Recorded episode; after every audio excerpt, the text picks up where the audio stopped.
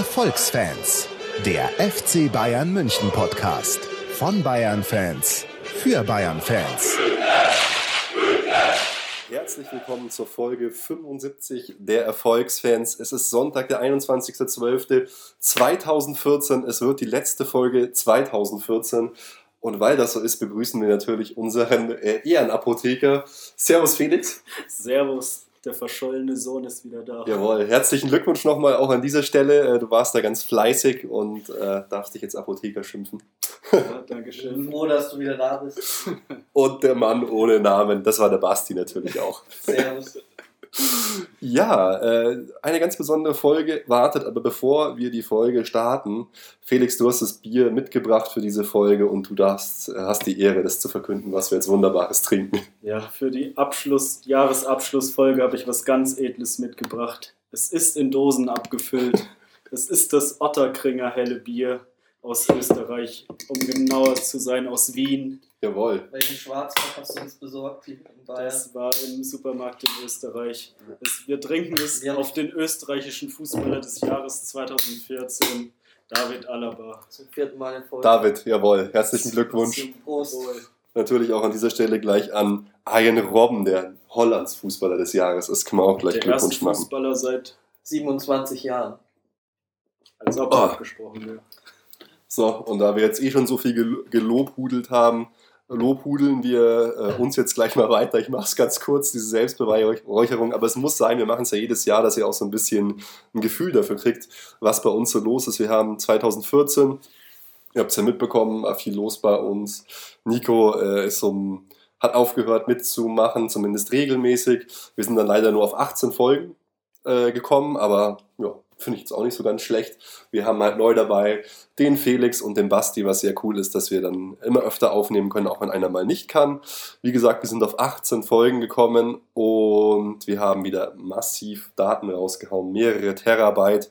Und insgesamt haben 1,7 Millionen Menschen angefangen, uns zu hören. Über 686.000 Mal wurden die Folgen komplett runtergeladen. Wir haben so eine Stammhörerschaft von ja, 50.000 äh, Hörern ungefähr pro Folge und dafür bedanken wir uns natürlich ganz, ganz, ganz herzlich. Äh, vielen Dank fürs Einschalten, fürs Reinhören, fürs Runterladen, was weiß ich, auch für die vielen neuen Facebook-Likes. Danke, danke, danke sehr, wie Karl-Heinz Rummel- Karl-Heinz Rummenigge sagen würde. Super, super, super, super Hörer. super, super, super Downloads. oh Mann, ja. Folge 69 tatsächlich äh, war die meistgehörte Folge. Da kam jetzt eigentlich gar nichts Besonderes drin vor. Das war Götze englische Wochen und die Geisterspiele. Schauen wir mal, ob wir äh, uns wieder in Rekordgefilde begeben können. Im Jahre 2015, die, wir, äh, die Rekordfolge, ihr könnt euch sicher daran erinnern, war damals die Folge mit Simon vom, äh, von der Schickeria mit mehr als 300.000 Downloads. Mal schauen, ob wir das 2015, da haben wir auch einige Interviews vor, nochmal in ähnliche Sphären bewegen können. Was wir jetzt heute mit euch machen, wir wollen das Jahr 2014 nochmal Revue passieren lassen. Wir versuchen es einigermaßen chronologisch zu machen. Basti hat einiges vorbereitet, leider auch so ein paar ganz gemeine Zitate von uns, die wir jetzt auf Richtigkeit überprüfen können. Und mir ist schon aufgefallen, dass wir überall eigentlich falsch lagen, zumindest ich. Ich fand es halt sehr interessant, das so im Nachhinein Ei, ei, ei. äh, zu lesen. Ja, deswegen habe ich es Sehr, sehr lustig. Aber fangen wir doch mal im Januar 2014 an. Felix, magst du mal den ersten Punkt vorlesen? Was war, was hat Anfang Januar den FC Bayern bewegt? Ja, am 4. Januar wurde offiziell bestätigt, dass Robert Lewandowski im Sommer zu uns wechseln wird. Es wurde ja schon seit Jahren drüber spekuliert. Ab diesem Datum war es sicher, dass wir nach Mario Götze den zweiten super Offensivspieler vom BVB holen und Mhm. auch einen der besten Stürmer der Welt. Siehst du das noch so, dass das einer der besten Stürmer der Welt ist? Ja, ich, ich sehe es schon noch so. Nur ist er immer noch nicht wirklich angekommen, glaube ich. Mhm.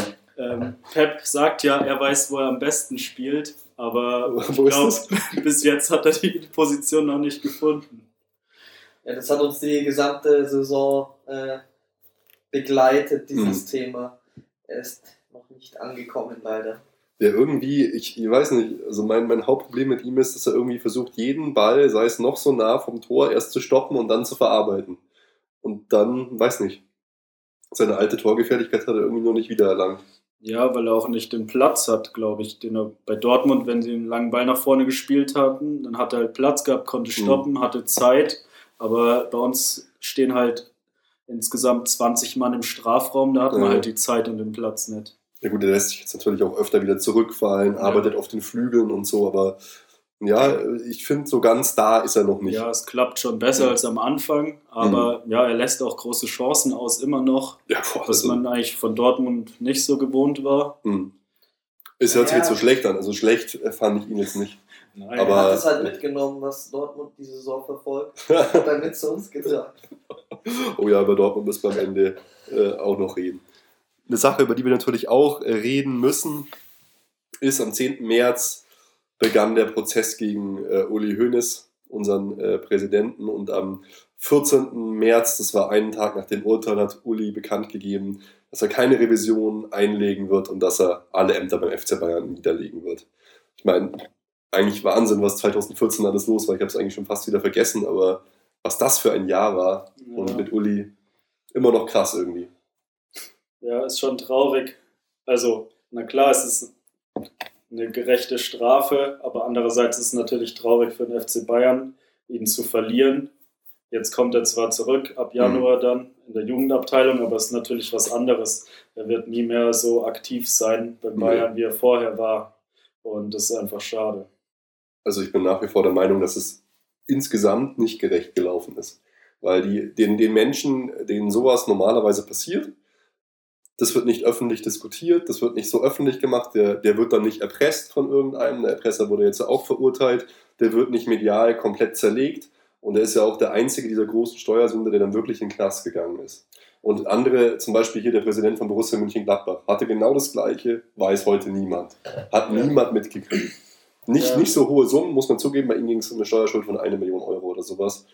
Aber trotzdem, also klar, dass er Strafe bekommt, das sehe ich auch absolut ein, das ist absolut gerechtfertigt. Aber wie das Ganze passiert ist, die suchen jetzt ja immer noch nach dem Täter und so, der, die Daten, der das alles rausgegeben hat, das finde ich geht halt gar nicht. Ja, ist halt schwer zu beurteilen. Also, ich kann mir eigentlich nicht vorstellen, dass er der Einzige war, der eine schlechte oder falsche Selbstanzeige gemacht hat. Aber er war sicherlich der Einzige, der so öffentlich an den Pranger gestellt wurde. Ja, gut, das ist natürlich auch noch die andere Frage, ob er die Selbstanzeige gemacht hätte, wenn er nicht mitgekriegt hätte, dass man schon gegen ihn ermittelt. Ja, Aber gut, das haben wir alles schon durchgekaut eigentlich. Aber jetzt, Ja, und wenn du so wie er in der Öffentlichkeit stehst, auch halt speziell wie er aufgetreten ist, das hat halt auch wieder dazu beigetragen, einfach wie es dann abgehandelt wurde. Na, er hatte halt einfach eine viel höhere Fallhöhe als alle anderen. Weil er hat sich vorher immer so als Saubermann inszeniert hat, Das etc. ist ja genau das, was ich gesagt habe. Hm. Ja. Na, das ist, ja, naja, aber jetzt immerhin, äh, Weihnachten verbringt er schon wieder zu Hause. Nächstes Jahr soll er einen Job in der Jugendabteilung äh, anfangen. Breno ist auch raus, ist jetzt wieder in Brasilien, also ja musste, läuft wurde ausgewiesen. Aber spielt jetzt oder will jetzt wieder beim FC Sao Paulo Fußball spielen. Boah, da bin ich echt gespannt. Ja, aber diese Woche habe ich es gelesen. Hm. Ich hoffe, es klappt für ihn. Ja, wäre wär ihm zu wünschen, dass er da wieder einen guten Neuanfang kriegt. Aber ja, Ja, wird schwer nach werden. der Zeit im Knast, klar, da kann man auch Fußball spielen, aber jetzt nicht so wahnsinnig, glaube ich. Und auf keinem hohen Ja. Niveau vor allem. Aber er ist noch jung, also Ja, kann, kann sich schon nochmal hinarbeiten. ja schon. Ja. Nee, aber wirklich Wahnsinnsjahr. Bis du das nächste Mal Äh, genau, ähm, am 27. Spieltag mit einem 3-1 gegen Hertha haben wir so früh wie noch nie die Meisterschaft sicher gemacht. Und äh, das war ja auch ein bisschen, munkelt man, das Verhängnis dann für den Rest unserer Saison. Es, Mhm. Pep hat dann so verkündet, ja, Bundesliga interessiert nicht mehr.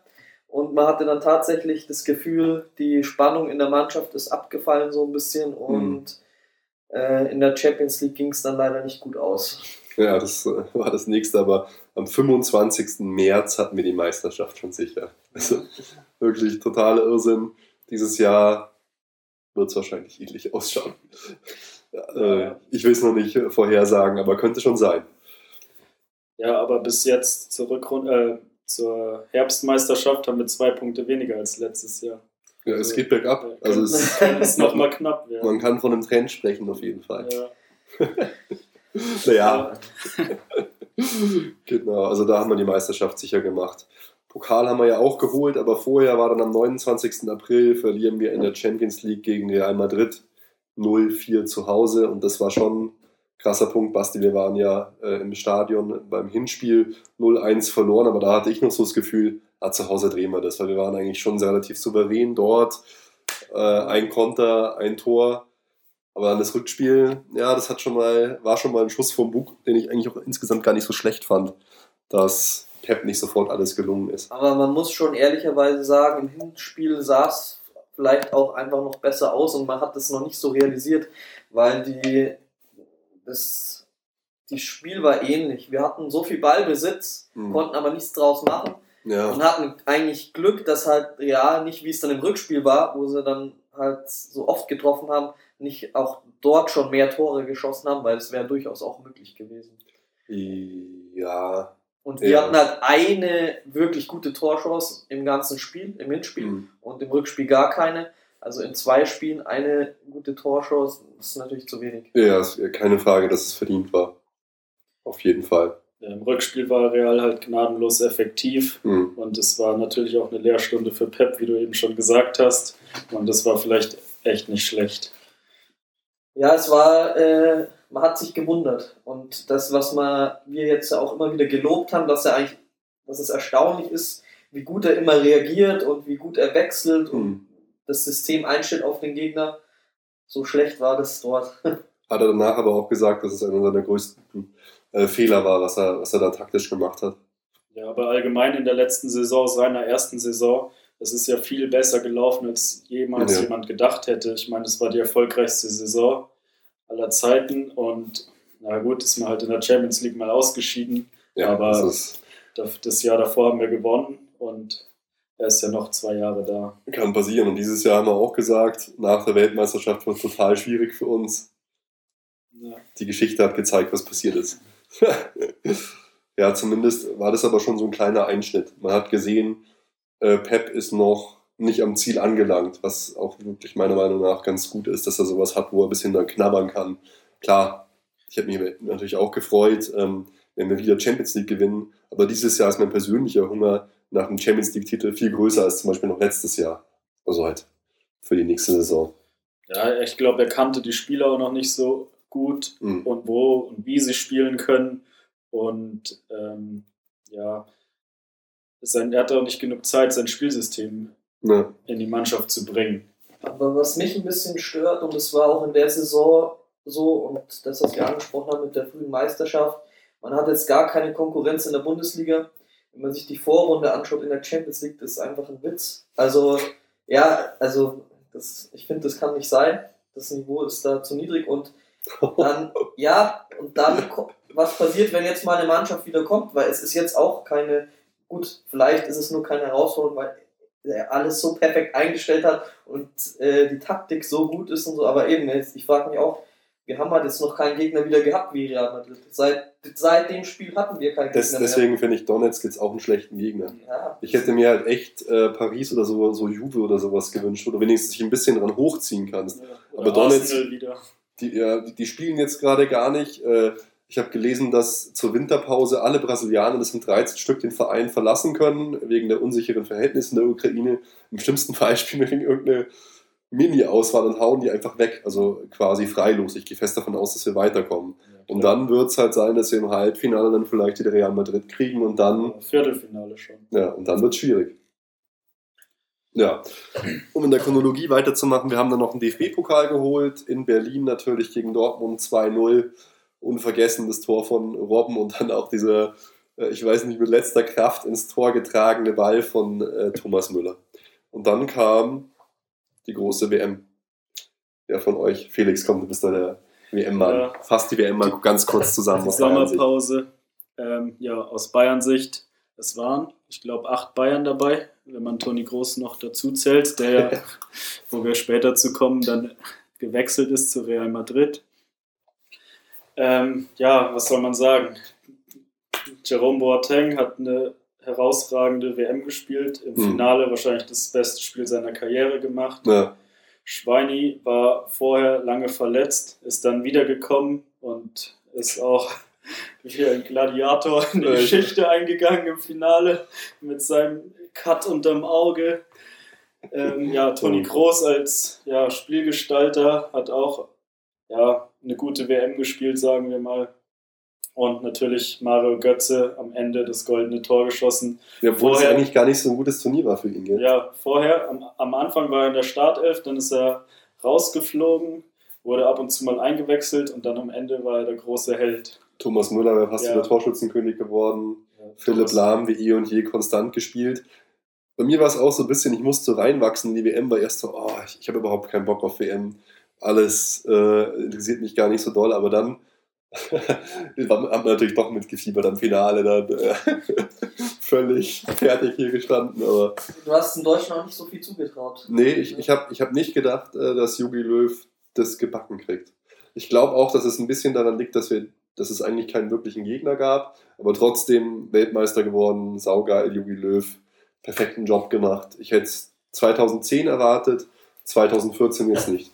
Ich hätte es ihm auch nicht zugetraut. Ich habe gehofft, dass wir es ins Finale schaffen, aber Ja. das war mehr eine Hoffnung, als ähm, dass ich darauf getippt hätte.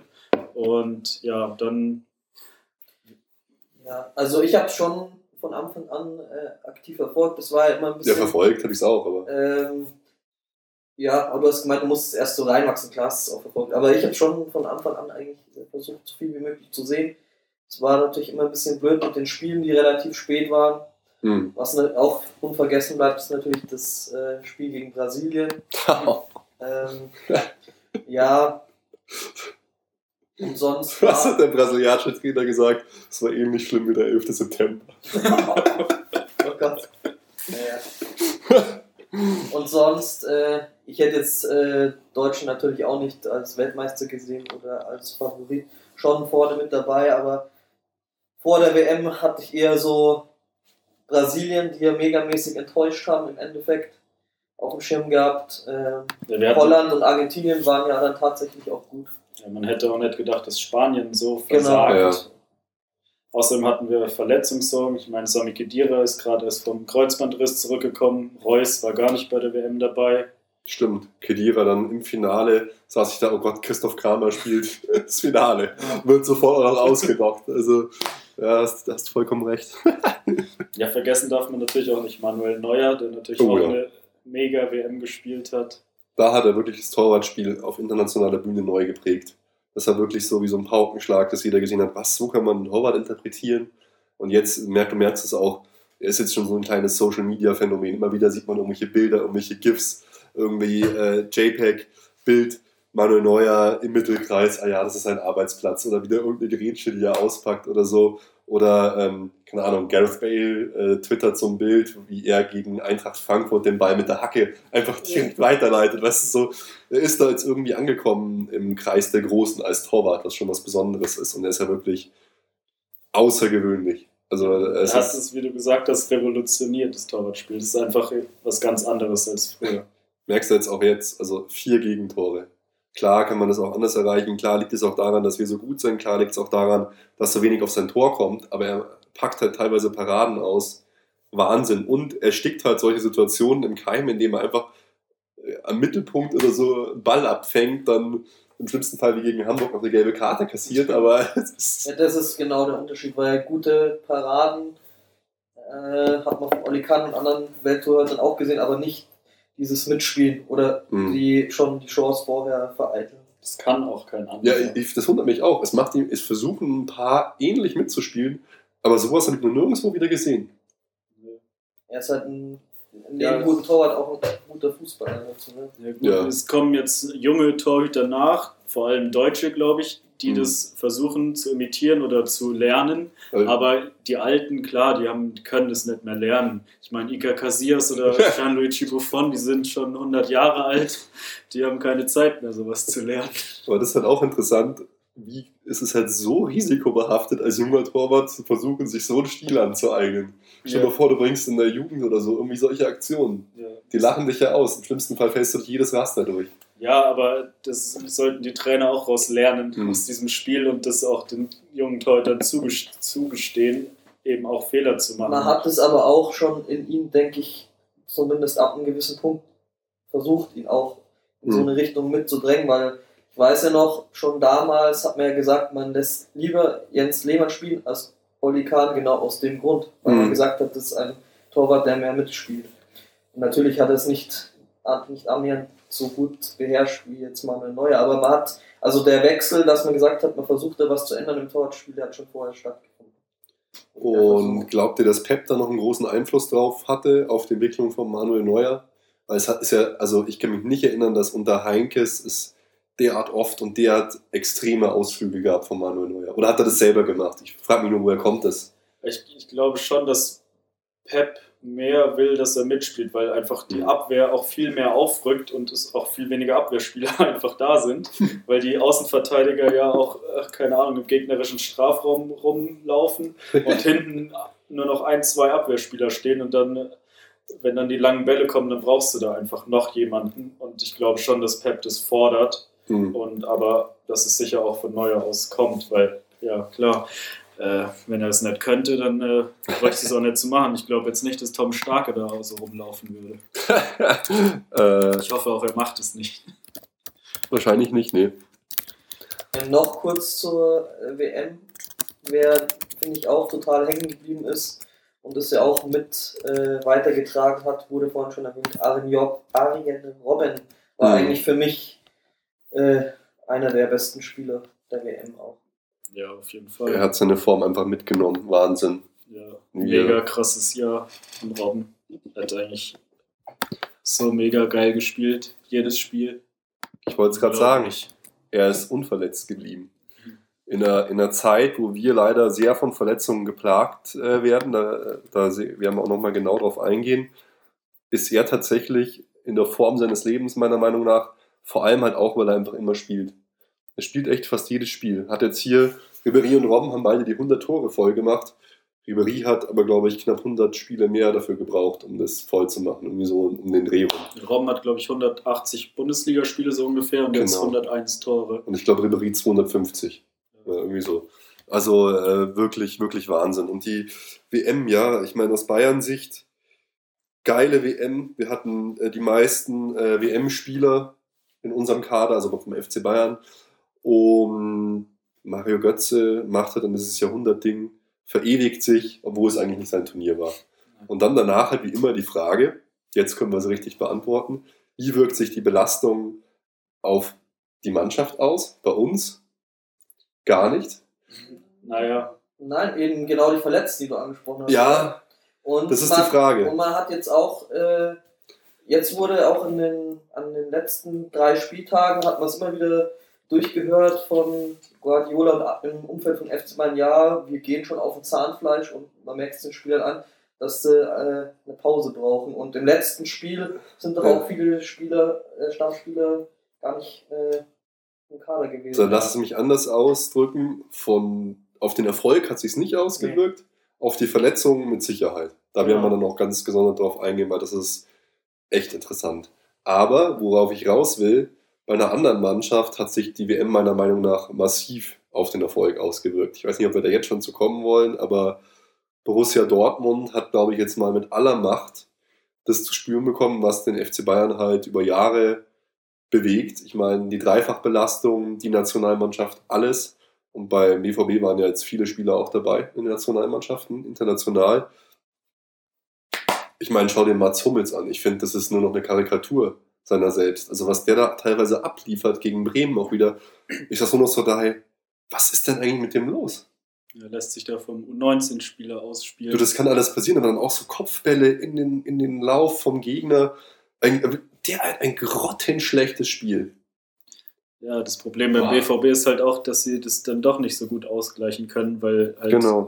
nicht so, weil sie nicht so viele Spieler haben.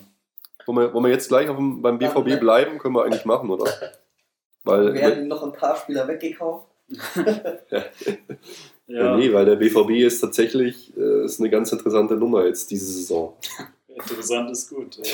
Also ich kann mich an keinen krasseren Absturz einer Mannschaft, ich meine, wir sind jetzt erst bei der Halbzeit, aber ich kann mich an keinen krasseren Absturz einer Mannschaft erinnern aller Zeiten. Selbst sowas wie Kaiserslautern, äh, Aufstieg oder Abstieg, Meisterschaft oder so. Also als Borussia Dortmund so abzufallen, Es ist ja unfassbar. Ja, es ist nicht zu begreifen. Das war ja auch, das, das Problem ist, glaube ich, auch, dass nach jedem verlorenen Spiel hat man gedacht, ja, aber Ja. ab nächsten Spiel gewinnen sie sowieso wieder jedes Spiel. Genau. Und das ging so die ganze Hinrunde. Und sie haben es wahrscheinlich selbst auch gedacht, naja, eigentlich sind wir ja nicht so schlecht. Jetzt verlieren wir hier gegen Hertha, nächstes Spiel gewinnen wir halt wieder. Aber es, so läuft es halt nicht. Es ist halt echt ein Kopfproblem, glaube ich. Und halt natürlich haben sie auch wieder viele Verletzte. Also ich kann es mir einfach nicht erklären. Wir haben ja auch schon im letzten Podcast, glaube ich, mal drüber gesprochen. Ich weiß es nicht. Es wurde ja dann auch angesprochen, dass jetzt neben der WM, äh, Ruben, hast du das aufgebracht, dass es eventuell diese Art, wie der Kloppo spielen lässt und trainieren, immer ans Limit gehen, dass das äh, ja, vielleicht ausgereizt ist sozusagen und man jetzt da den, ja, die Früchte im negativen Sinn dafür erntet. Hm. Aber ich muss ehrlich sagen, also alle diese Sachen sind Faktoren, aber eben das, das so krass, ich finde, für mich wäre es noch kein Grund, so schlecht zu sein. Dann wären sie vielleicht irgendwo im Mittelfeld, aber nicht äh, jetzt auf dem Abstiegsplatz. Ja, da läuft ziemlich viel falsch. Kloppo findet ja auch nicht den, richt- die richtige Schraube. Das, ja, Also neuer bei Trainer. anderen, ja, weil ich wollte gerade sagen, bei anderen Vereinen heißt es dann, man muss einen neuen Akzent setzen und dann kommt der, Torwartwechsel. dann kommt der U23-Trainer. Ja, aber wenn du halt vorher so Sprüche gebracht hast mit Kloppo, äh, gehen wir in die zweite Liga oder er ist unkündbar, er kann sich nur selber kündigen, ist jetzt natürlich ist extrem schwer, aber ich habe mir da auch viele Gedanken drüber gemacht, weil sie haben viel Geld investiert, klar sind Spieler gegangen, aber sie haben auch so Immobile geholt für viel Geld. Sie haben eigentlich ein gutes Team. Klar, sie haben Verletzungspech. Das liegt aber auch, glaube ich, dran an der Art, wie Klopp Fußball spielen lässt. Vollgas. äh, Das, da kommen wir dann auch, wir haben in einer der nächsten Sendungen einen Verletzungsspezialist zu Gast. Dortmund führt eigentlich immer in diesen verletzten Ranglisten. Niemand hat so viele Verletzungen über die letzten Jahre seit Klopp wie Borussia Dortmund. Aber ich habe langsam echt das Gefühl, dass das grundsätzliche System Jürgen Klopp am Ende ist beim BVB. Diese Art, auf einmal hat sich jede Mannschaft eingestellt auf den BVB. Der BVB hat auf einmal den Ballbesitz und kann nicht mehr einfach kontern. Der BVB wird jetzt von jedem total ernst genommen. Jeder gibt ähnlich viel Gas gegen, gegen Dortmund wie gegen Bayern. Und halt auch dieses immer Vollgas von Jürgen Klopp, dieses Motivierende. Ich glaube, das funktioniert auch einfach nicht mehr. Und wie, jetzt denkt euch mal da rein. Die haben dann schon jetzt ausgegeben, die Devise, ja, Erster können wir eh nicht mehr werden. War letzte Saison schon so. Diese Saison ist es wieder so. Und wie motivierst du dann so einen Topspieler? Ah Ja, wir wollen Zweiter werden. Okay, dann versuchst du Zweiter zu werden. Aber ist es solchen Spielern wie Reus, wie Hummels, ist es denen noch genug, wenn du ihnen sagst, ja, äh, pass auf, die einzige Motivation, die wir noch haben, ist Zweiter werden, nachdem sie jetzt Weltmeister geworden sind? Also, was halt das größte Problem ist, also ich finde es generell schlecht, weil wir brauchen eigentlich einen guten Gegner. Aber ich glaube, wenn Dortmund jetzt halt international nicht in die Champions League kommt, dann werden die wieder massiv Spieler verlieren. Dann wird das, dann, ein Reus wird dann nicht zu halten sein. Ich glaube auch ein Mats wird dann nicht zu halten sein, weil auch die Chance oder die, der Ausblick auf das Jahr danach ist dann einfach nicht mehr so gut. Die werden richtig Geld verlieren. Es wird einfach ein Riesenproblem werden für den BVB, dass sie dieses Jahr nicht Champions League spielen. Und ich bin mir sicher, die haben fest damit geplant, dass sie Champions League spielen. Was hat, was hat Dortmund gesagt? Sie wollen nur Zweiter werden. Ja, das war letztes Jahr ging es schon los mit diesen Sprüchen. Ja, wir wollen uns als zweite Macht in Deutschland etablieren. Wir, Meisterschaft können wir schon abschreiben. Und auch jetzt können sie die Meisterschaft wieder abschreiben. Haben wir keine Chance mit Meister. Ja, jetzt schon, aber die haben noch nicht am Anfang von der Saison gesagt, wir wollen Zweiter werden. Also zweite Macht heißt ja noch nicht. Doch, die haben letzte Saison auch schon gesagt, ja, wir können nicht mehr Erster werden, wir wollen Zweiter werden. Jetzt gingen gingen dann halt im Laufe der ersten drei, drei, vier Spiele auch schon wieder diese Sprüche so los. Zu Saisonbeginn haben die auch nicht Meisterschaft als Ziel ausgegeben. Da gab es so ein, zwei Spieler, die das gesagt haben. Aber ich bin mir da echt nicht sicher. Das ist echt gerade ganz gefährlich. Es brodelt auch so im Umfeld. Also, ich glaube auch nicht, dass der Klopp jetzt entlassen werden. Ich glaube auch nicht, dass sie absteigen. Aber wenn du jetzt den Vergleich ziehst, letzte Saison ähm, zum gleichen Spieltag hatten sie mehr als doppelt so viele Punkte, 32. Ja, da läuft schon viel schief. Aber die Spieler tun ja immer so, als ob sie so sehr mit dem BVB verwurzelt sind Mhm. und niemals wechseln wollen. ähm, und wenn es wirklich so ist, also dass sie niemals wechseln wollen, wollen wir jetzt mal in Frage stellen, aber wenn sie wirklich so mit dem Verein verwurzelt sind, dann ähm, denke ich, reicht es ihnen schon an der Motivation, jetzt da wieder rauszukommen und noch Zweiter zu werden. Oder ja, in der jetzigen Situation ist wahrscheinlich das Ziel nur noch überhaupt irgendwie Ja. in die Champions League zu kommen. Also ich, das Ziel ist eher, wenn dann Euro League, oder? Also, oder glaubt ihr, so Champions League ist noch realistisch? Also Ja. passt, passt auf, ich kann es euch ja mal genau sagen. Sie haben jetzt 15 Punkte, wir haben jetzt 45 Punkte. Gesetzt den Fall, Sie spielen eine so gute Rückrunde, wie wir jetzt die Hinrunde gespielt haben, sind Sie bei 60 Punkten. Damit wären, wären Sie damit wären Sie letztes Jahr auf Platz 5 gelandet. Der VfL Wolfsburg hatte letztes Jahr 60 Punkte, Borussia Dortmund hatte letztes Jahr 71 Punkte. Wir hatten 90 Punkte. Also äh, die Champions League kann man mal ganz getrost abhaken. Ist, ist einfach nicht mehr, nicht mehr möglich. Jawohl, wenn man die anderen ver vergleicht, hinter uns ist ja diese Saison auch ein Schneckenrennen eigentlich.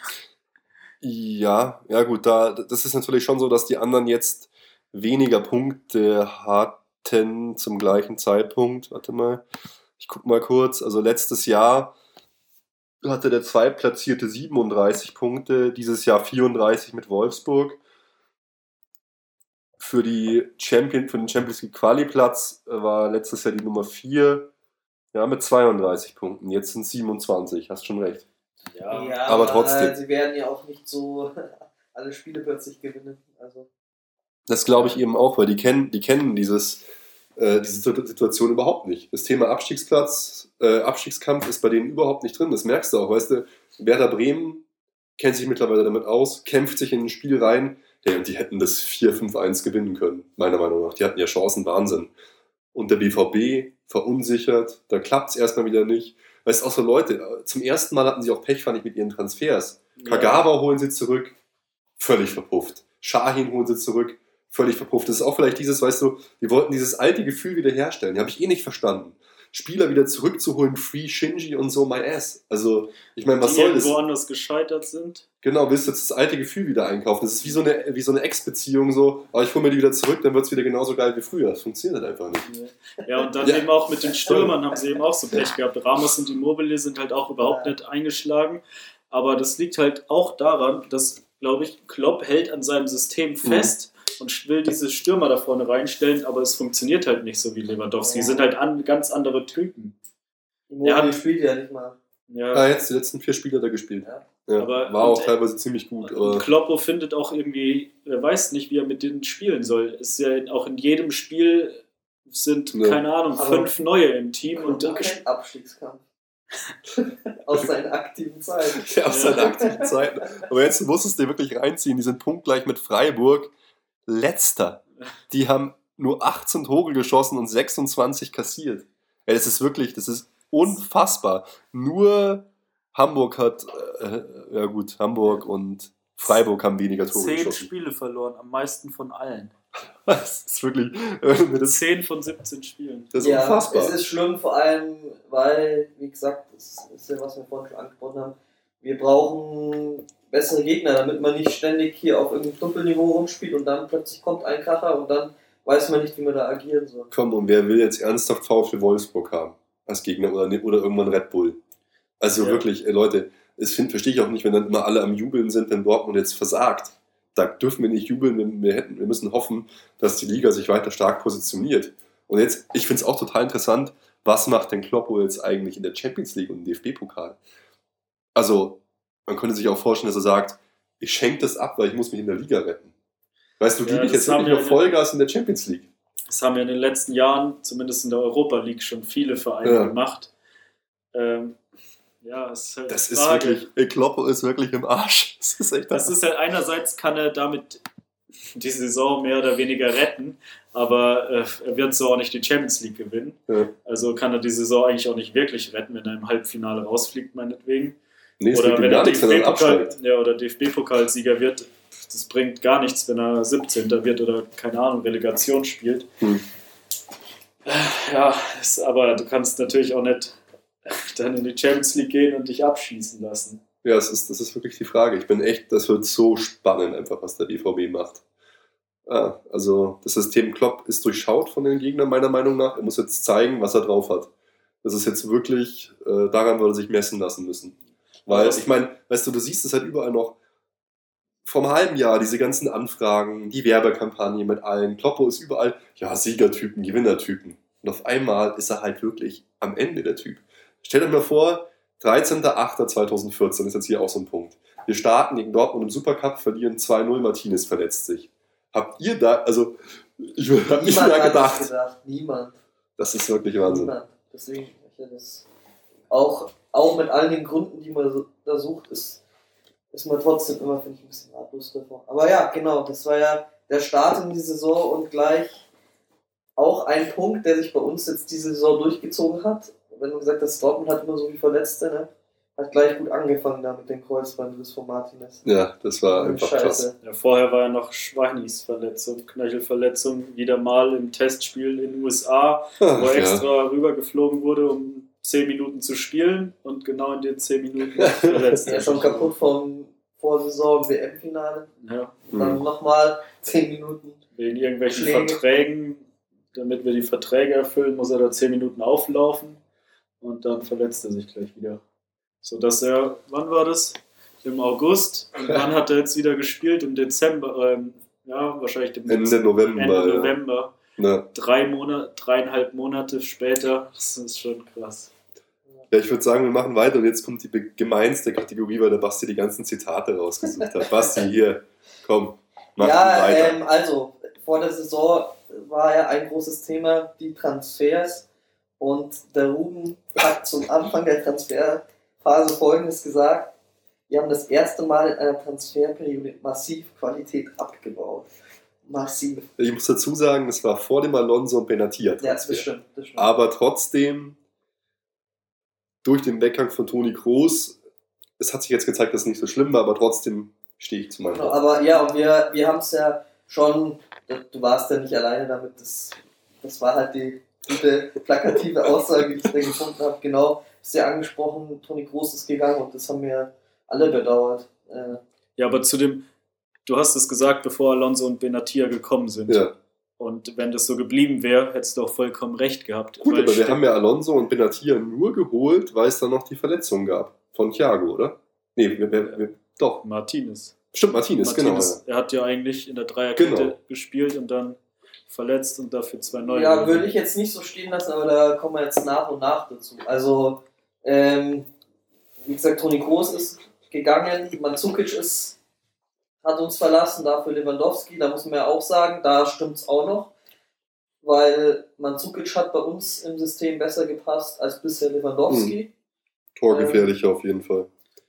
Und dann Contento ist gegangen. Wen kann man da so ein bisschen an seine Stelle setzen? Oh, da, da, da kommt die, die schlimmste Fehleinschätzung von uns. Genau, Bernard. Bernard. Und der hat ja eingeschlagen äh, wie eine Granate und keiner hat es auf dem Schirm gehabt. Ja, das war echt eine Riesenüberraschung. Ich, ich zitiere uns mal. Felix hat es eigentlich noch ganz gut gemacht. Ich hoffe, er ist besser als Contento. Ich habe gesagt, er ist halt einfach nur Backup, oder? Kein Top-Transfer, auch nicht auf längere Sicht. Mich nerven solche Transfers, das wirkt nicht geplant. Nico damals noch dabei. Der Mann kann einfach nichts, viel zu teuer. Backup für wen? Backup vom Backup. Er hat noch gemeint, wir sollen nicht so diplomatisch sein.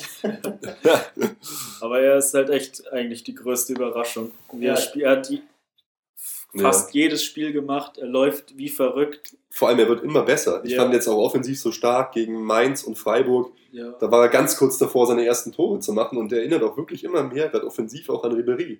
So Ja. weißt du, dieses Dribbeln und dieses Schnelle und auch er hat Über- das Tor von Robben vorbereitet. Ja, er überläuft ja genau das Tor Ja. von Robben. In der 90. Minute rennt er da außen rum, bringt die Flanke rein.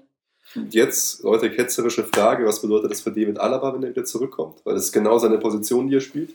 Naja, vorher, wo er nicht verletzt war, hat er ja auch nicht, hat er trotzdem auch Bernhard gespielt. Hat Alaba ja mehr so, ja, schwer zu sagen. Defensives Mittelfeld auch Halb- gespielt. Oder ja, so halb Innenverteidiger, halb defensives Mittelfeld hat er immer so zwischen Hm. gewechselt. Das wird echt spannend. Ja. Ganz, ganz, ganz interessant. Ja. Ja, oder so, äh, wenn wir mit der Dreierabwehrkette spielen, dann spielt halt Bernard wirklich den Außenverteidiger und Alaba im Mittelfeld auf dem Flügel. Hm.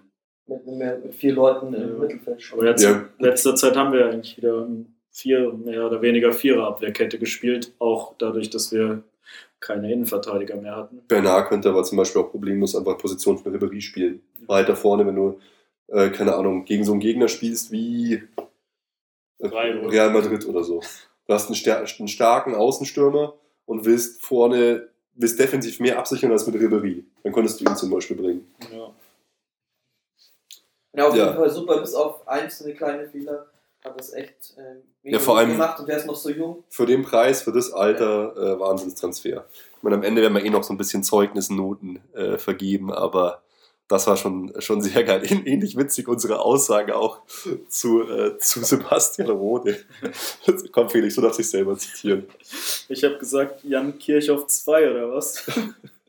Und der Ruben hat gesagt, ich weiß nicht, was das soll. Soll man dazu überhaupt was sagen? Ein mir völlig unverständlicher Transfer. Dabei hat ihn ja, also ich habe es nicht so offensiv geäußert, ich habe eh irgendwie mich immer da relativ zurückgehalten. Ja, du bist immer so diplomatisch, Basti. genau, du bist nicht zitatfähig. Zitate. Ja, erst Ähm. nichts sagen und dann nachher zusammenfassen. Das sind die besten. Auf jeden Fall, äh, ich konnte den Rode natürlich nie einschätzen und habe auch nicht gewusst, ist das gut oder nicht, aber für mich äh, hatte der schon einen Bonus, allein weil Matthias Sammer ihn haben wollte. Und Das, das war für mich ein Manus. Ja, aber ich habe dir das auch schon gesagt, weil Matthias Sammer hat für mich einen Bonus, weil der irgendwann mal, schon lange bevor er bei uns war, Manuel Neuer erwähnt hat als zukünftigen Nationaltorhüter, als ich noch nicht mehr wusste, wer Manuel Neuer ist. Pass Das auf, Basti. Ich, nehme nehme dir jetzt einfach mal die Liste der DFB U15, lese jeden Namen davor und sage es Zukunft als. Ja, aber das wird nicht Nein. stimmen. 90% davon oder noch weniger. Ja, aber schau mal, 1% habe ich dann recht. Und dann sa- Ja, sag ich. mal schauen. Dann wird einfach das Wort rausgeschnitten und dann hörst du dir das Äh, an. Nee, nee, nee, ja. Also, und deswegen hatte ich schon so Hoffnungen, dass der, man gut ist, ich hatte natürlich die Befürchtung, was wir auch am Anfang gesagt haben, dass der gar nicht zum Zug kommen wird und dann sich gar nicht beweisen kann. Und er hat jetzt auch nicht so wie Bernard fast jedes Spiel gemacht, aber wenn er gespielt hat, dann sah es eigentlich immer ganz gut aus. Er ist Ja. halt durch die vielen Verletzungen hat er wahrscheinlich mehr Spielanteile bekommen, als er sonst bekommen hätte. ja. Ich finde auch, immer wenn er gespielt hat, hat er eigentlich überzeugt. Ich würde ihn sogar öfter spielen. Also ich, es gab auch Spiele, da war er so der Türöffner, wie ich glaube gegen Frankfurt, dass er für Götze kam und dann super offensiv gepresst hat, auch Ja. sein erstes Tor schon gemacht hat. Wer, wer hat mir das erzählt? Hast du mir das erzählt, dass er, dass sein, sein Kumpel ihn in der Innenstadt getroffen hat, nach dem Tor gesagt hat, ja, super Tor, und er hat sich voll gefreut und gemeint, ihn spricht normal niemand an. Auf sowas. ah ja, nee, das war es nicht du, ja. Aber war, äh, war, sehr lustig, dass er ganz begeistert war dann. Ja, aber echt, wenn er reinkommt oder wenn er spielt, er setzt immer nach, gewinnt Zweikämpfe, Der macht rennt immer den Ball hinterher. Das ist echt. Ich finde ihn super. Er, ist offensiv, defensiv gut. Also er gefällt mir immer Auf richtig. jeden Fall. Ist schon auch eine Überraschung. Also Also- halt, man kann halt allgemein sagen, die Jungen, die wir neu dazu bekommen, haben alle eigentlich, wenn sie gespielt haben, äh, ein gutes Bild abgeliefert. Mhm. Benatia, da hat Basti zum ersten Mal ein bisschen was Kritisches gesagt. Ich bin schon skeptisch, 25 Millionen sind ein bisschen viel. Felix Notkauf.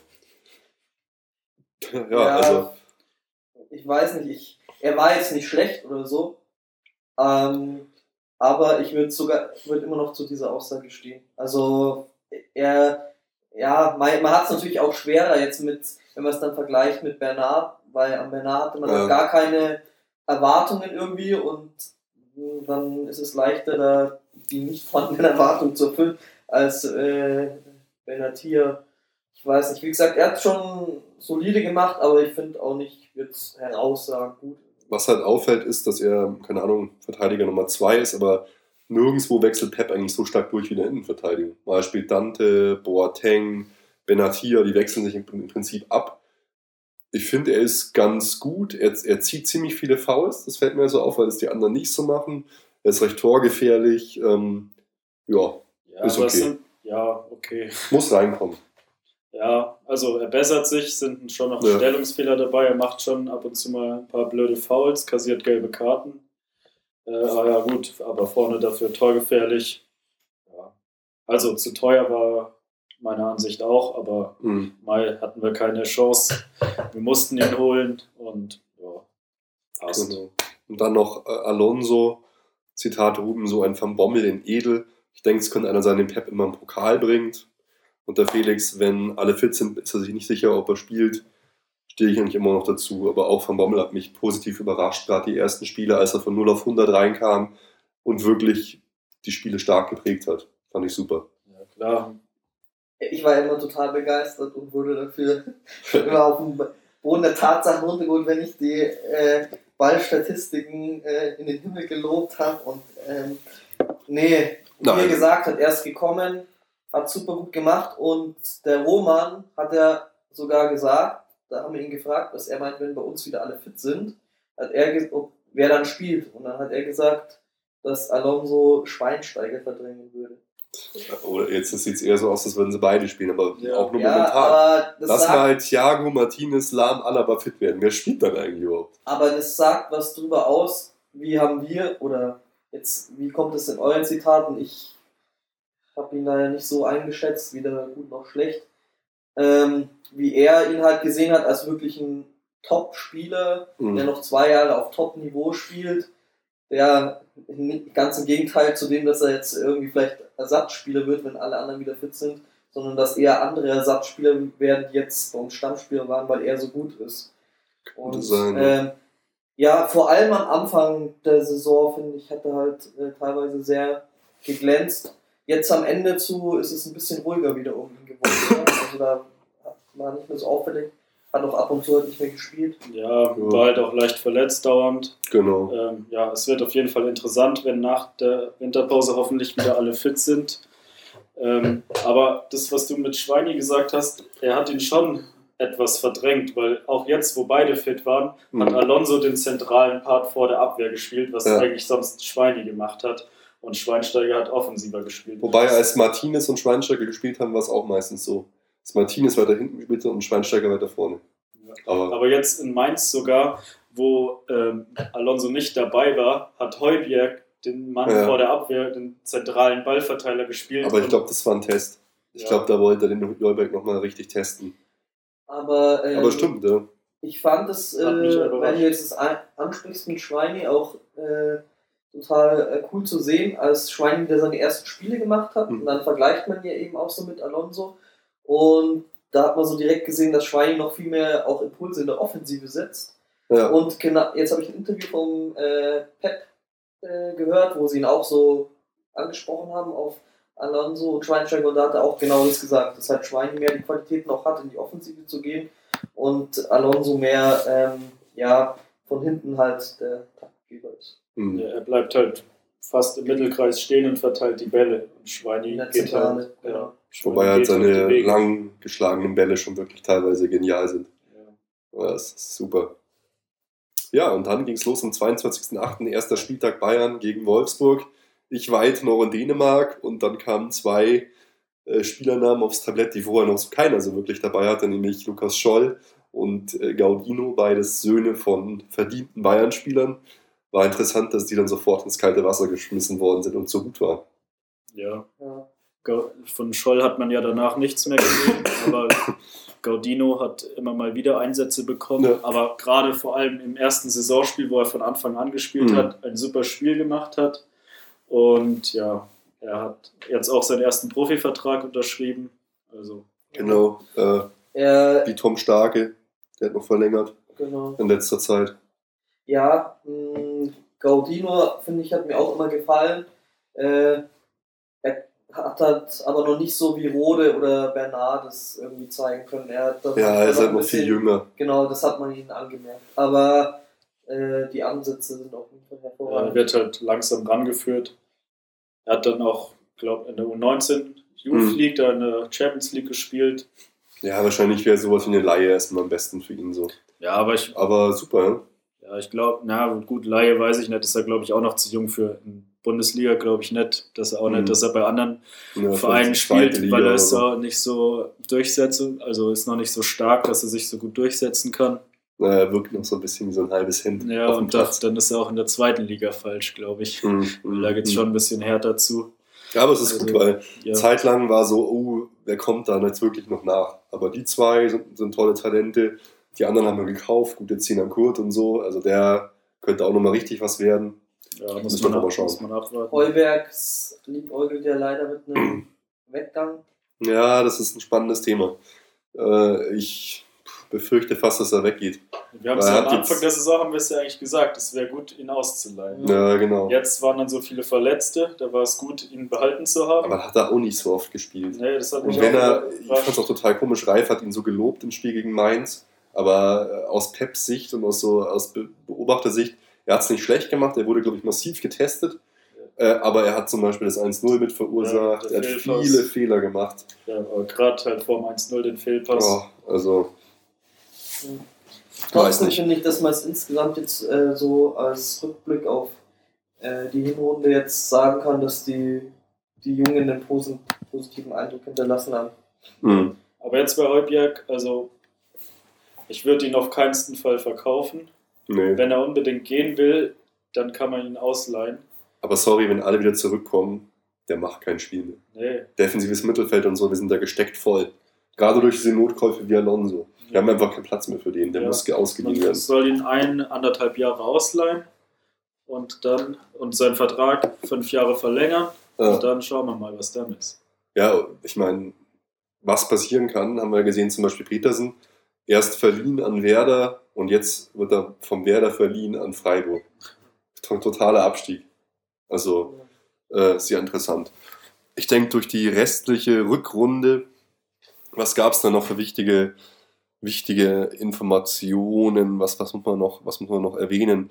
War wieder eine Wahnsinnsrückrunde. Ich meine, zwar nicht ganz so erfolgreich wie letztes Jahr, aber äh, Hinrunde ähnlich. meinst du? Äh, Hinrunde, ja, genau. Ähnlich gut. Ja, halt, äh, was noch auffällig war, war die, das Verletzungspech. Also, Ja. wir hatten es jetzt angesprochen, jetzt hatten wir vor der Saison schon, Schweini verletzt sich wieder, Martinez verletzt sich im Supercup, Hm. dann die Tragödie mit Thiago. Oh, Thiago ist Ähm, wirklich. Wo man gerade so gehofft hat, ja, der kommt jetzt zurück, trainiert wieder und äh, dann verletzt er sich wieder im Training. Und äh, dazu kann man gleich überleiten. Ähm, dann der Streit zwischen Pep und Müller-Wohlfahrt. Mhm. Ne? Also da ist ja dann auch irgendwie einiges schief gelaufen. Ähm, Aber mittlerweile wohl ausgeräumt. Die spanischen Ärzte waren ja scheinbar hier zum Krisengipfel in München. Ja, Hoffen wir, dass es da jetzt keinen Ärger mehr gibt. Dann kam natürlich gleich die nächste Verletzung wieder, Holger Bartstuber. oh Gott, das ist halt so tragisch. Äh, Thiago und Bartstuber, klar, Bartstuber ist mir noch näher am Herzen sozusagen, aber die beiden Sachen, das ist ja wirklich unglaublich. Bin schon so gespannt, weil, weil er auch die ersten Spiele Wolfsburg und so gespielt hat, richtig gut war und dann sowas. ja. Ja, das Thema Verletzungen wird uns auch wirklich noch beschäftigen, weil äh, Hinrunde 2013, 2014 waren wir in der Verletzungstabelle auf Platz 1, also richtig gut, die wenigsten Verletzten. Jetzt äh, 2014, 2015 sieht schon ganz anders aus. Wir sind auf dem letzten Platz äh, von so einer Liste, die von Fußballverletzungen geführt wird. Den, der das macht, werden wir auch in einer der nächsten Folgen zu Gast haben. Und da zeigt sich eben, dass wir mittlerweile extrem vom Verletzungspech ähm, verfolgt werden und dass wir insgesamt in dieser Hinrunde äh, insgesamt 1093 verletzten Tage auf den gesamten Kader gesehen hatten. Was eine unglaubliche Steigerung ist äh, zum Jahr davor, wo wir ungefähr 400 hatten. Mhm. Jetzt ist halt die Frage, woher kommt das? Pech. Die WM hat, hat Pep sein Spiel geändert, weil das ist halt auch was, ich, keine Ahnung. Also dieser Verletzungsscore wird übrigens gebildet aus dem Koeffizienten von Verletzungstage pro Spieler mal Goal Impact pro Spieler durch Kadergröße. Ah, dann rechne ich mal kurz nach. Ja, genau. Na- Naja, also wenn man es jetzt mal so sieht, wegen der WM, Martinez eigentlich ist nicht WM geschädigt gewesen, Thiago. Doch, nicht. Martins hat WM gespielt, Spanien, aber nicht so hardcore. Ja, Spanien ist ja Vorher Ja, ja. trotzdem. Ähm, Thiago war nicht da. Alaba, Äh, äh, hallo, Thiago hat sich im, im Training für, zur WM von Spanien verletzt. Ja, gut, stimmt. ja, aber man kann, es war doch eher der Punkt, oder? Die Spieler, die die WM gespielt haben, dadurch so beansprucht sind, verletzen Ja, sich ja, dann, oder? ja. Und bei Martinez war es ja auch so, wie das Faul war, das hat jetzt nichts mit aus, hoher Auslastung. Nicht, das war ja kein Naja, Foul. aber zum Beispiel Schweinsteiger Lahm könnte man schon in die Richtung diskutieren, dass es daran liegt. Das stimmt. Schweinsteiger auf jeden Fall unmittelbar, Lahm Gut, vielleicht mittelbar. Bei Schweinsteiger könnte man natürlich auch sagen, dass es schon weit vorher angefangen hat. Na, okay. Lahm verletzt sich genau in der Pause. Ja, der genau, wo er gesagt hat, so, er nicht yeah. muss bei der, Bin zurückgetreten. Oh, ist auch noch ein wichtiger Punkt. Äh, Lahm ist zurückgetreten aus der Nationalmannschaft. Hm. Ja, aber das war schon so eine Sache. Lahm verletzt. Einfach, wir, wir hätten jetzt äh, Stand Mainz spielen eine komplette Elf, die wirklich wettbewerbsfähig gewesen wäre, aus verletzten Spielern an den Start bringen können. Tom Stark im Tor, Alonso, Lewandowski, Thiago, Martinez, Lahm, Alaba. zwischendrin war mal verletzt, kann man in den Sturm stellen, oder? Alaba. Einfach alle. Oh Gott, das war einfach so Äh. wahnsinnig. Genau, dann, dann äh, haben wir ja gesagt, hier, Paulaner Cup des Südens erfüllt seinen Zweck, Peperina verletzt sich. ja. Ja, dann Pepe Reina und Tom Starke verletzt. Wir hatten zwischenzeitlich einen Torwartpraktikanten. Das darf im Jahresrückblick auch Heinz fehlen. Ja. Heinz Müller hat mittrainiert, aber hat keinen Vertrag bekommen. Oh, das ist Und als gemein. der Erste wieder fit war, wurde er rausgeschmissen. Schnell rausgeschmissen, ja, Nein. einfach nur, die hat sich fit gehalten quasi bei uns. Aber auch eine witzige Gab es besonders wichtige Spiele oder interessante Spiele in der Hinrunde? Mir in Erinnerung geblieben. Puh, Das ja, gegen Rom. Ja, Kantersieg. 7 zu 1 danach vom Papst empfangen, Wahnsinn. Ja, war schon eine Überraschung. Also, also für mich zumindest. Äh, äh, Roman hat es ja als Experte natürlich Mhm. schon vorher gewusst, dass Rom keine Chance haben wird. Ich habe aber so gedacht, oh, das wird jetzt unser erstes richtig hartes Ja. Spiel. Noch mehr als Man City, weil bei Man City waren wir es irgendwie schon in den letzten Jahren ein bisschen gewohnt, dass die äh, nicht die Leistung Wobei die bringen, jetzt auch nicht von schlecht ihnen waren. erwartet. Wir haben auch verloren gegen die dann. Gut, hätten Ja, wir sonst nicht, zu aber 10 in der 90. Minute, Ja. wo es um nichts mehr ging. Ähm, ja, genau, also das äh, Homespiel da so hoch da zu gewinnen, das war schon außergewöhnlich. Mhm. ja, das Dortmund-Spiel fand ich auch interessant. Ja, War, ob, obwohl man da schon wusste, dass es ihnen nicht so gut geht, war es trotzdem geil, gegen Dortmund zu spielen und dann auch hat man halt einfach richtig gejubelt, als wir dann das Ding noch gedreht haben. Fand ich super. Gladbach-Spiel war noch eins, wo Gladbach es war jetzt nicht sofort von Anfang an eindeutig klar war. äh, War so mit der härteste Gegner. gewinnt. Generell haben wir uns auswärts relativ schwer getan dieses Jahr, fand ich. Einige Unentschieden. Ja, gegen Hamburg Schalke. mal da, genau. Das war auch kein gutes Spiel. Ja. ja, und jetzt auch das letzte Spiel gegen Mainz. Ja, ja Also- eigentlich klassisch, klassisch Unentschieden-Spiel. Ja. Und ja, kurz vor der Winterpause, keiner hat mehr Bock. so hat es zumindest gewirkt. Äh, Aber ja, oder ich glaube, Pep hatte auch keinen Bock mehr, so wie die Mannschaft gespielt hat. Weil ich finde, er hat irgendwie immer einen Weg gefunden oder hat dann zur Halbzeit komplett umgestellt. Aber in dem Spiel hat sich irgendwie nichts geändert. Wir haben uns eigentlich keine Chancen rausgespielt. Mainz hat immer wieder Riesenchancen gehabt.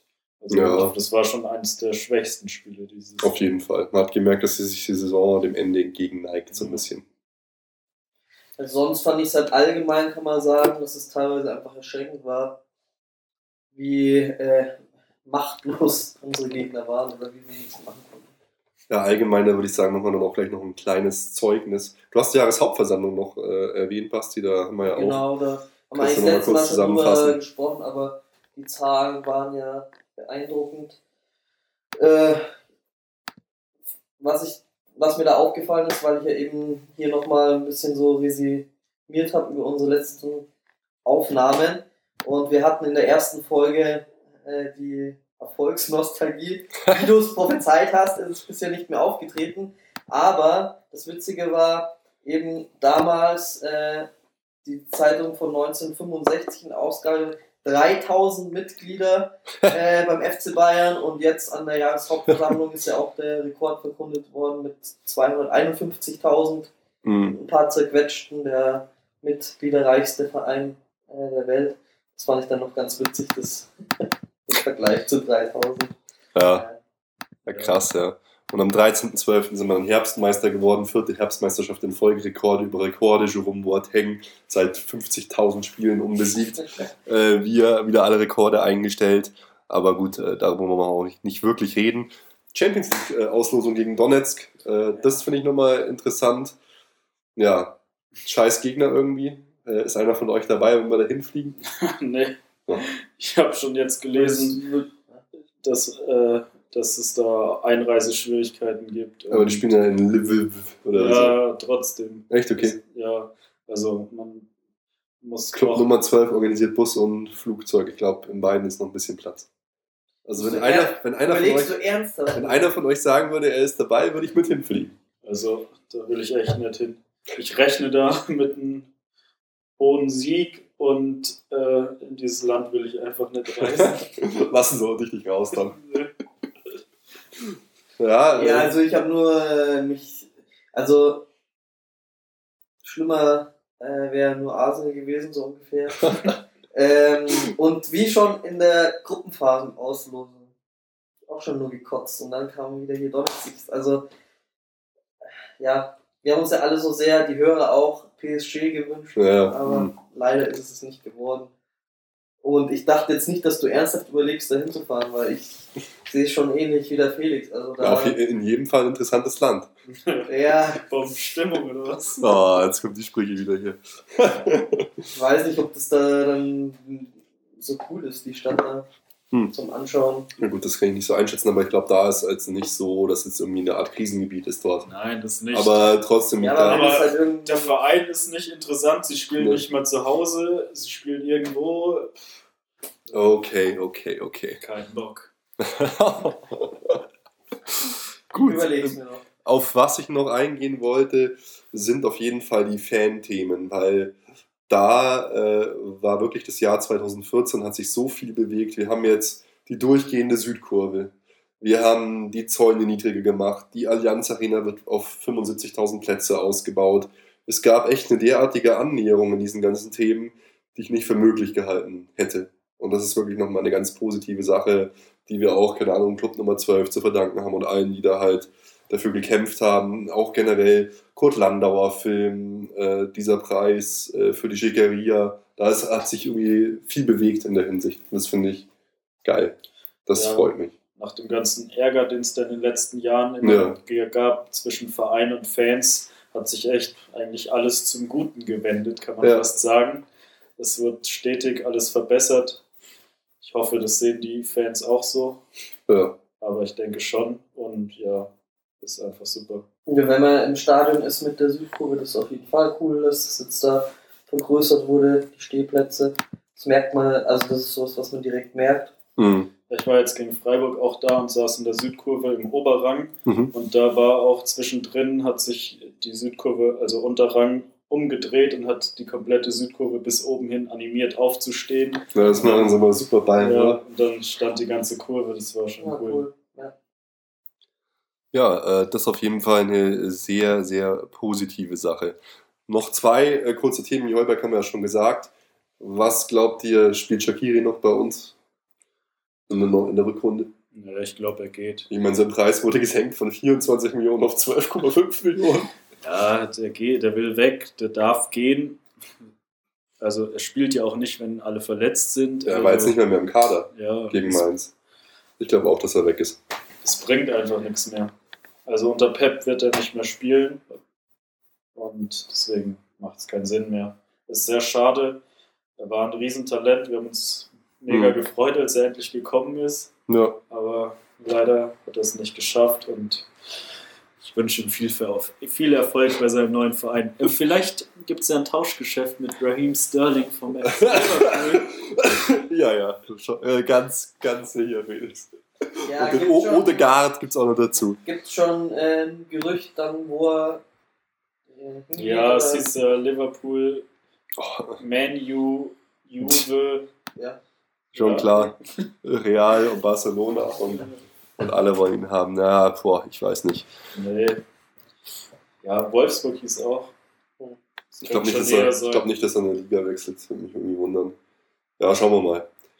Ähm, Wenn es für euch okay ist, würde ich noch ein ganz kleines Zwischenzeugnis äh, machen. Einfach, ich lese jeden Bayern-Spieler vor und ihr gebt eine ganz kurze Meinung dazu ab. Ich denke, die meisten haben wir ja schon abgefrühstückt, aber dann hat man doch nochmal alle im Jahr 2014 drin gehabt. Und am Ende natürlich noch Pep, weil da interessiert es mich am allermeisten. Geben wir eine Meinung ab oder eine Note? Mm. Wir können dann, eine- ja, wir können, machen wir halt Schulnoten. Ist ja wurscht. Äh, wie, wie ihr das so seht. Ich fange einfach mal an. Manuel Neuer. Eins. Ja, Ganz klar eins. Note 1, ja, von mir auch Wahnsinns, Wahnsinnssaison. Jetzt wird schon ein bisschen gemeiner, Tom Starke. Kann man- kann man eigentlich keine nichts Note zu sagen. geben, oder? Also, Teilnehmerurkunde. Und Pepe Reina immerhin die schöne Physiogenossen bei uns. Soll ja der, der Stimmungsmacher Nummer 1 sein. Wollte ich gerade sagen, für die Stimmung scheinbar wichtig. Er hat Mhm. jetzt auch schon äh, Deutsch geredet ein bisschen. Ja. Ja. Jetzt wird schon interessanter Dante. War auch ein durchwachsenes Jahr. ja, nicht so gut eigentlich, fand ich. Also, Ich hätte auch gesagt, dass er einer der Verlierer ist. Auch so ein bisschen den Sog von diesem ganzen, der ganzen Niederlage Brasilien-Deutschland so ein bisschen danach. Also er hat auf jeden Fall seine, seine Nummer 2 Position neben äh, Boateng verloren. Also ich würde ihm dieses Jahr eine 4 geben vielleicht. Anfang der Saison wäre er wahrscheinlich in Verteidiger Nummer 4 oder 5 gewesen. Äh, Jetzt durch die vielen Verletzten kriegt er zumindest Spielzeiten. Ja, ist eine 4.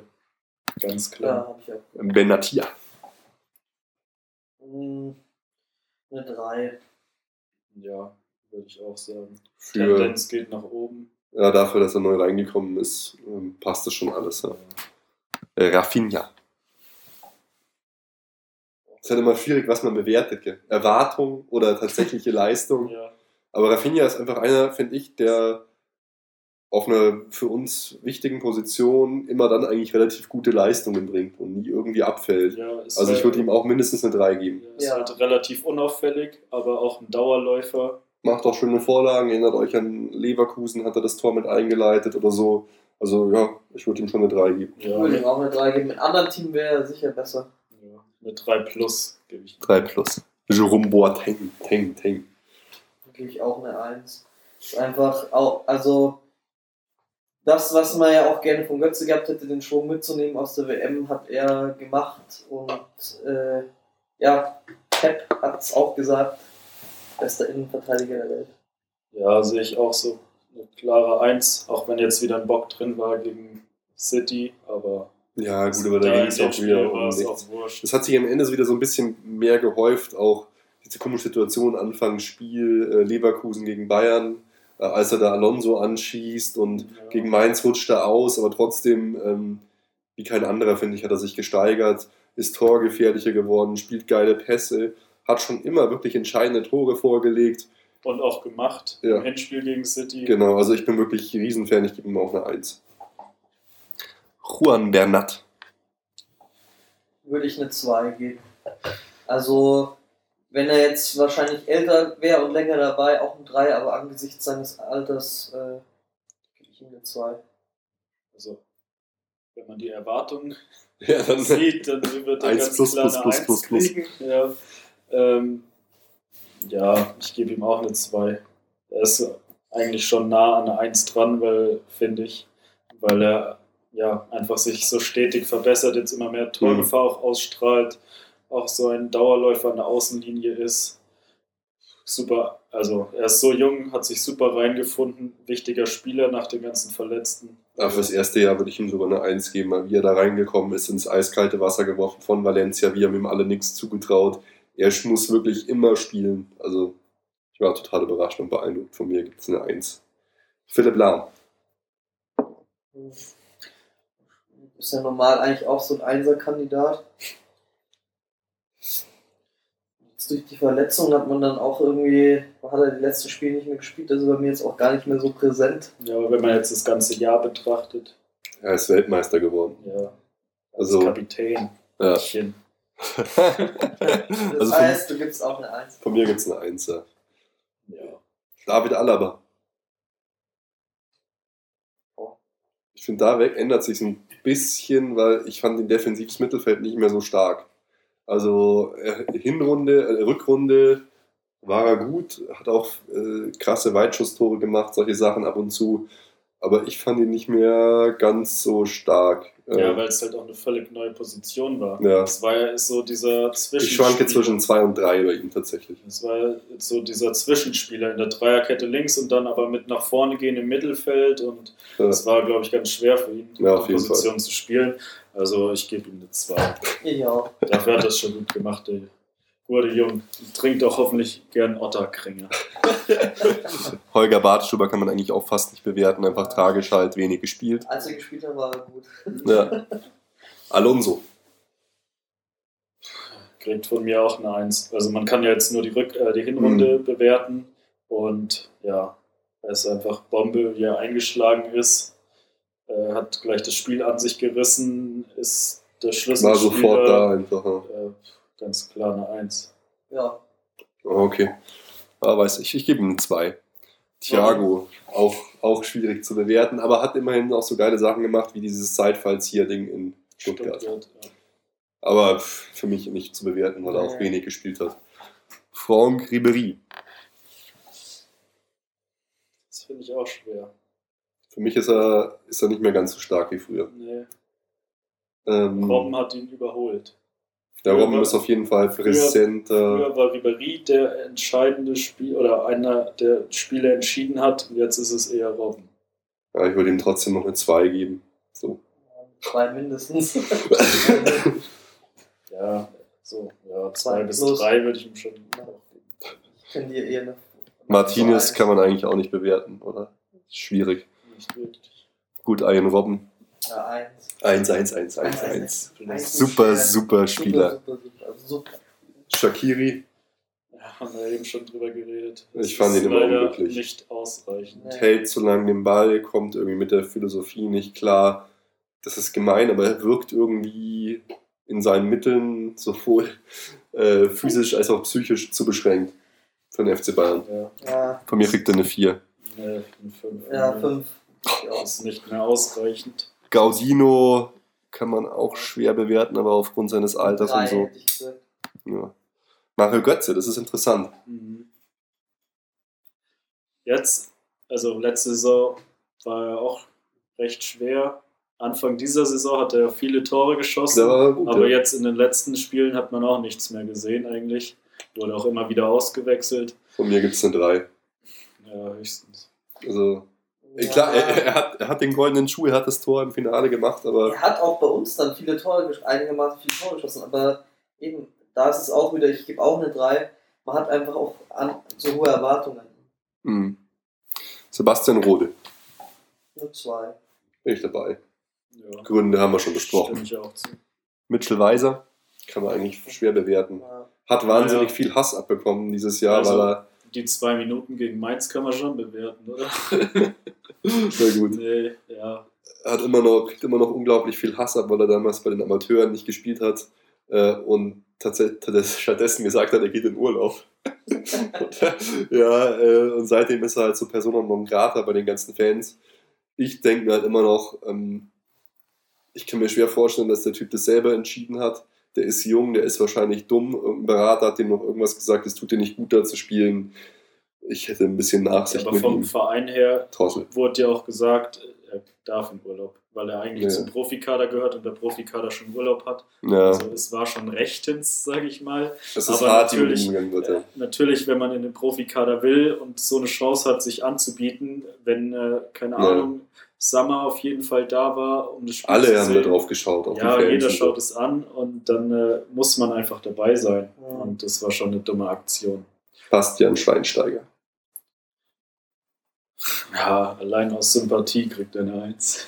Ich gebe ihm auch eine 1, weil er hat einfach sein Lebenswerk gekrönt mit dem WM-Titel. Er hat einfach alles rausgeholt. Ich finde es auch immer noch so interessant, in jedem Interview neben Philipp Lahm und Bastian Schweinsteiger in Bezug auf das Finale der Horm gegen Chelsea, was das für ein Wendepunkt gewesen sein muss und jetzt einfach dieses From Zero to Hero so ungefähr. Und er ist auch einfach die Wahnsinn. Identifikationsfigur, wo er nach der Verletzung wieder eingewechselt wurde. Standing Ovations, der Fußballgott ist wieder da. Also, Auch jetzt gegen Mainz tolles Tor gemacht. Ich war ja auch oft so, ja, ähm, es könnte sein, dass er invalide ist oder hart an der Grenze ist oder dass er nicht mehr so oft spielt.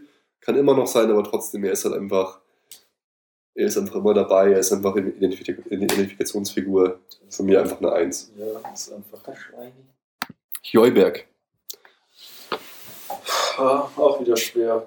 Eine 3. Ich habe irgendwie mehr erwartet von ihm. Ja, ich auch mehr Ein Einsatzzeit, aber auch wenn er gespielt hat, hat er nicht so überzeugt. Ja, ich würde ihm, glaube auch eine 3 geben. Es war halt so, dass er im DFB-Pokalfinale gegen Dortmund so gut war. Und dann hat man gedacht, das geht so weiter und das hat es halt einfach nicht. Insgesamt würde ich ihm auch eine 3 geben. Jetzt bin ich gespannt auf eure, Wert, eure Wertungen, Robert Lewandowski. Vier. Also ich würde ihm schon eine 3 geben. Ich meine, er hat Tore geschossen, nicht wenige.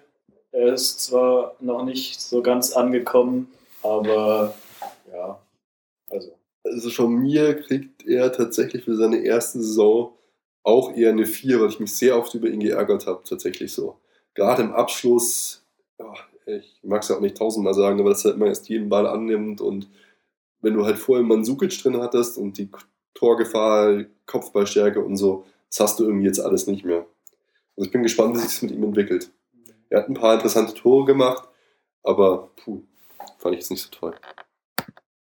Pizarro, gut, kann man, auch nichts zu sagen. Sinan Kurt kann man auch nicht bewerten und als letztes noch Thomas Müller.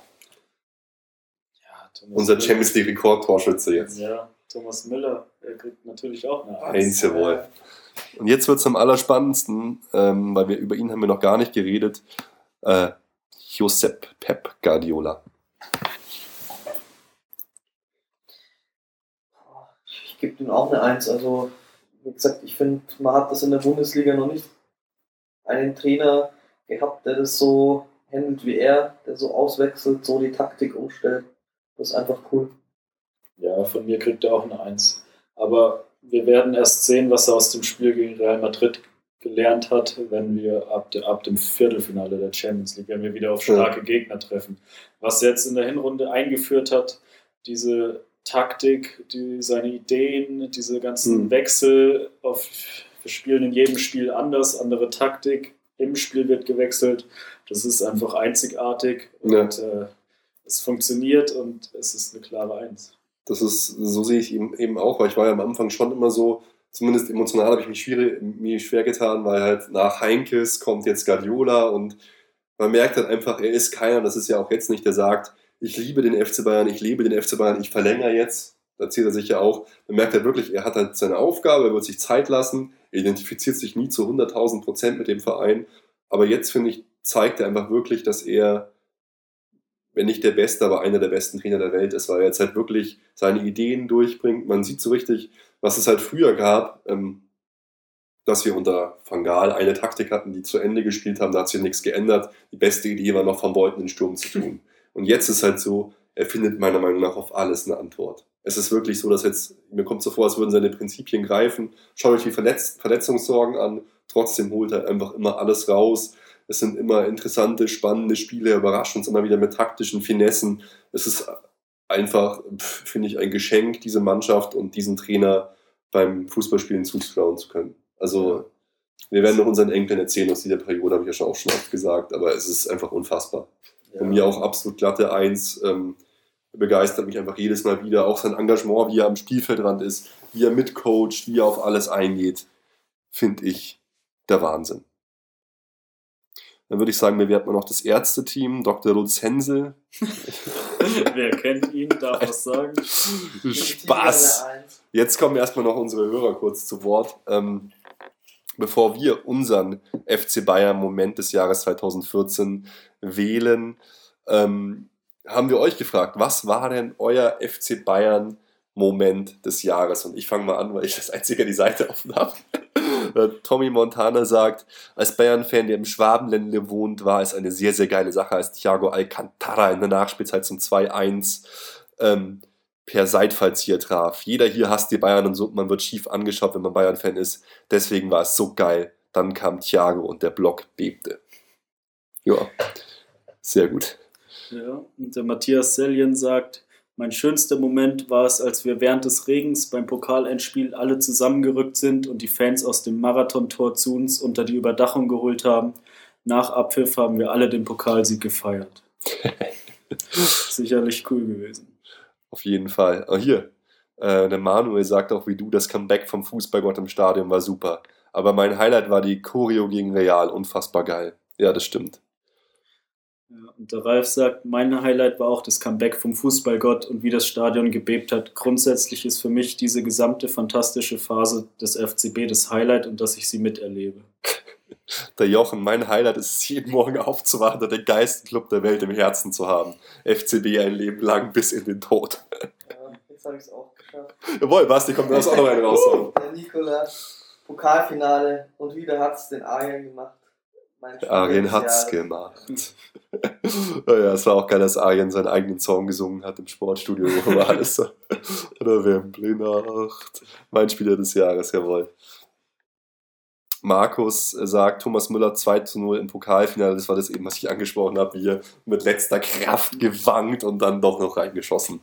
Ja, und dann sagt noch der Simon, das schon oben genannte Traumtor von Thiago, da auch ich aus dem Ländle komme und meine Freunde am nächsten Tag nicht so gut auf mich zu sprechen waren. Leider ist er so oft und lange verletzt, er kann oft den Unterschied ausmachen. Das ja, stimmt. das stimmt. Und dann haben wir noch bei Twitter auch ein paar, die lese ich nur ganz kurz jetzt vor. Ähm, Forensik 45 sagt, man muss ganz ehrlich sagen, dass die WM alles überragt hat und die Bayern-Spieler, die ihren Stempel aufgedrückt haben. Und der Carsten, die Choreo vom Realspiel, das war ein ganz großer Gänsehautmoment. Was danach folgte, habe ich verdrängt. So, Leute, jetzt wird's gemein. Was waren eure Bayern-Momente des Jahres 2014? Das, das trifft mich jetzt schwer, diese Frage. Äh, mich auch. Also einerseits, es ist zwar nur ein sehr kleiner Bayern-Moment, aber ein großer Moment in der Geschichte. Nein, Spaß. ja. Also das, das Götze-Tor im Finale, es hat zwar jetzt Ja. wenig mit Bayern zu tun, immerhin war es ein Bayern-Spieler, aber das war für mich trotzdem äh, der Moment des Jahres. Hm. Okay. Und vom äh, FC Bayern jetzt Na gut, ist ja auch. Ne? Ja, da schwer zu sagen, aber ich glaube, ja, ich habe mich auch schon sehr gefreut, als Schweini eingewechselt wurde. Das war schon cool.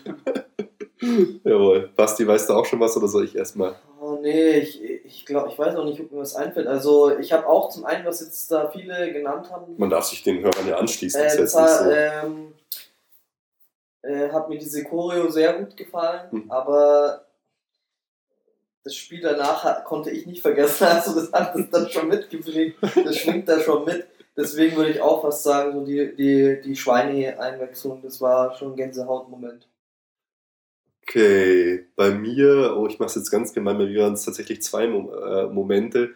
Ich fange mal vorne an, hier die Auswärtsfahrt. Arsenal fand ich sehr geil und sehr skurril, als wir da äh, uns mit, den, mit diesem Fanclub getroffen haben und da in, in dem bayerischen Wirtshaus saßen äh, mit den ganzen Bayern-Fans und dann dort einfach, äh, keine Ahnung, die höflichen Arsenal-Fans einfach im Wembley-Stadion übernachtet quasi. Das Spiel, ähm, das war so ein ganz starker Bayern-Moment äh, des Jahres 2014 für mich. Und dann tatsächlich äh, gleichzeitig schönster und schlimmster Moment Bartstuber. Weil ich habe mich einfach so gefreut, ihn wieder spielen zu sehen nach der zweijährigen Leides Leidenszeit. So erstes Spiel Wolfsburg. Ich war einfach so glücklich, die Interviews mit ihm so, weil es halt auch so ein Spieler war, den wir hier aktiv so verfolgt haben im Podcast.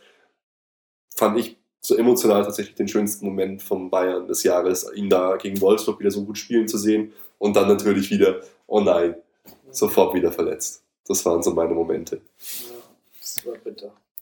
Ganz, ganz blöd, ja. Leute. Ein ereignisreiches Jahr neigt sich dem Ende hin- hinzu. Wir sind Weltmeister geworden. Uli ist in den Knast gegangen. Wir haben das Double geholt. Ey, also langweilig wird es bei uns wirklich nicht. Wieder ein ultimativ krasses Jahr. Wäre es jetzt Bayern insgesamt, könnte man sagen, ja, natürlich nicht krasser als 2013, aber mit den Weltmeistertiteln, mit allen Sachen, mit Hoeneß, war es schon einfach auch ein total, total verrücktes Jahr. Ja, Also einfach, äh, einfach krass für mich. so viel passiert. Man kann es nicht in Worte fassen. Es ist einfach so geil, Bayern-Fan zu sein. Ein bisschen mehr Gegenwehr würde ich mir wünschen fürs nächste Jahr. Was habt ihr für Wünsche für 2015? Triple. Klar, immer. Die, ja, weniger Verletzte. Ich würde Mhm. äh, so gern wieder auch so, ich hatte mich ja besonders auch gefreut, auch wenn Thiago wieder spielen kann. Das, Ja. So weit ist es ja leider gar nicht gekommen, aber da würde ich mich auch jetzt immer noch darauf äh, freuen, wenn das wieder stattfinden würde. Mhm.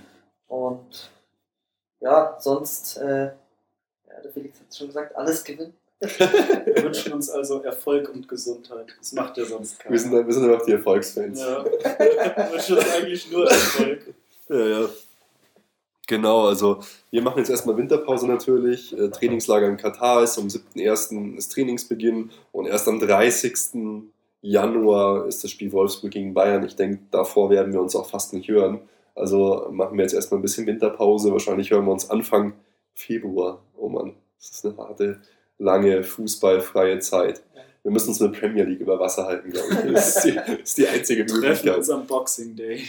Genau. Ja, wir haben einiges vor, auch nächstes Jahr mit dem Podcast. Wir wollen versuchen, regelmäßiger Folgen aufzunehmen, jetzt wieder mehr Gäste einzuladen. Wir haben in Richtung Video was vor. Wir sind auf jeden Fall im nächsten Jahr wieder am Start und wir wünschen euch alles Gute für 2015 und vielen Dank fürs Zuhören. Ich mache den Anfang, der Esel nennt sich immer zuerst und sagt Tschüss, guten Rutsch, frohe Weihnachten. Felix, du hast das Wort. Also ich bin ja jetzt erst seit kurzem dabei und mir hat es sehr viel Spaß gemacht. Ich freue mich nächstes Jahr noch mehr Folgen aufzunehmen, auch auf die Veränderungen, die Interviews. Und ja, ich wünsche euch auch frohe Weihnachten und einen guten Rutsch. Bis bald. Ja, war eine super Hinrunde oder ein, ein super Jahr. Ähm, ich wünsche euch auch frohe Weihnachten, einen guten Rutsch. Bleibt uns gewogen. Schreibt weiter so fleißig. Wir freuen uns immer. Es waren die äh, äh, unvergessenen Einsendungen vor, an der Sebener Straße, das Petbuch äh, oder aus dem Zug beim Essen. Schickt uns mehr solche Sachen und wir sehen uns im neuen Jahr. Stimmt, vielleicht seid ihr auch der schönste Bayern-Moment des Jahres 2014, dass ihr jetzt im Podcast seid. also, Servus, Leute. Ciao. Ciao. Servus. Alle Informationen rund um unseren Podcast findet ihr unter www.erfolgsfans.com. Erfolgsfans, der FC Bayern München Podcast.